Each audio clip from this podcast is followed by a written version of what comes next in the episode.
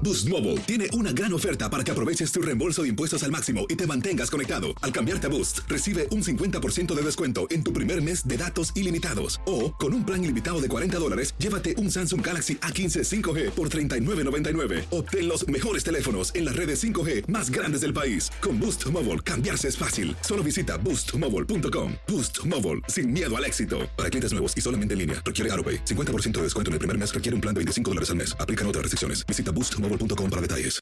Buenos días, estas son las noticias en un minuto. Es lunes 11 de octubre, le saluda Leomar Córdoba. El laboratorio Merck pidió a la FDA que autorizara el uso de emergencia de su antiviral Molnupiravir para tratar el COVID-19 en adultos. Si es aprobada en las próximas semanas, sería la primera píldora para tratar la enfermedad.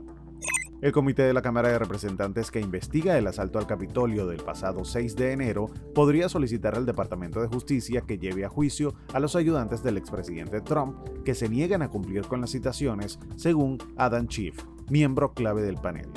Southwest Airlines canceló más de 1.100 vuelos durante el fin de semana, citando problemas de control de tráfico aéreo y clima, aunque ninguna otra línea aérea presentó problemas de esa magnitud.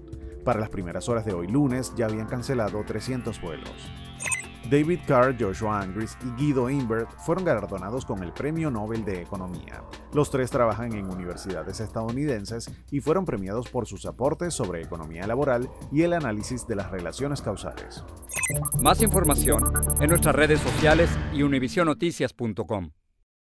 Aloha mamá. Sorry por responder hasta ahora. Estuve toda la tarde con mi unidad arreglando un helicóptero Black Hawk. Hawái es increíble. Luego te cuento más. Te quiero. Be All You Can Be, visitando goarmy.com diagonal español.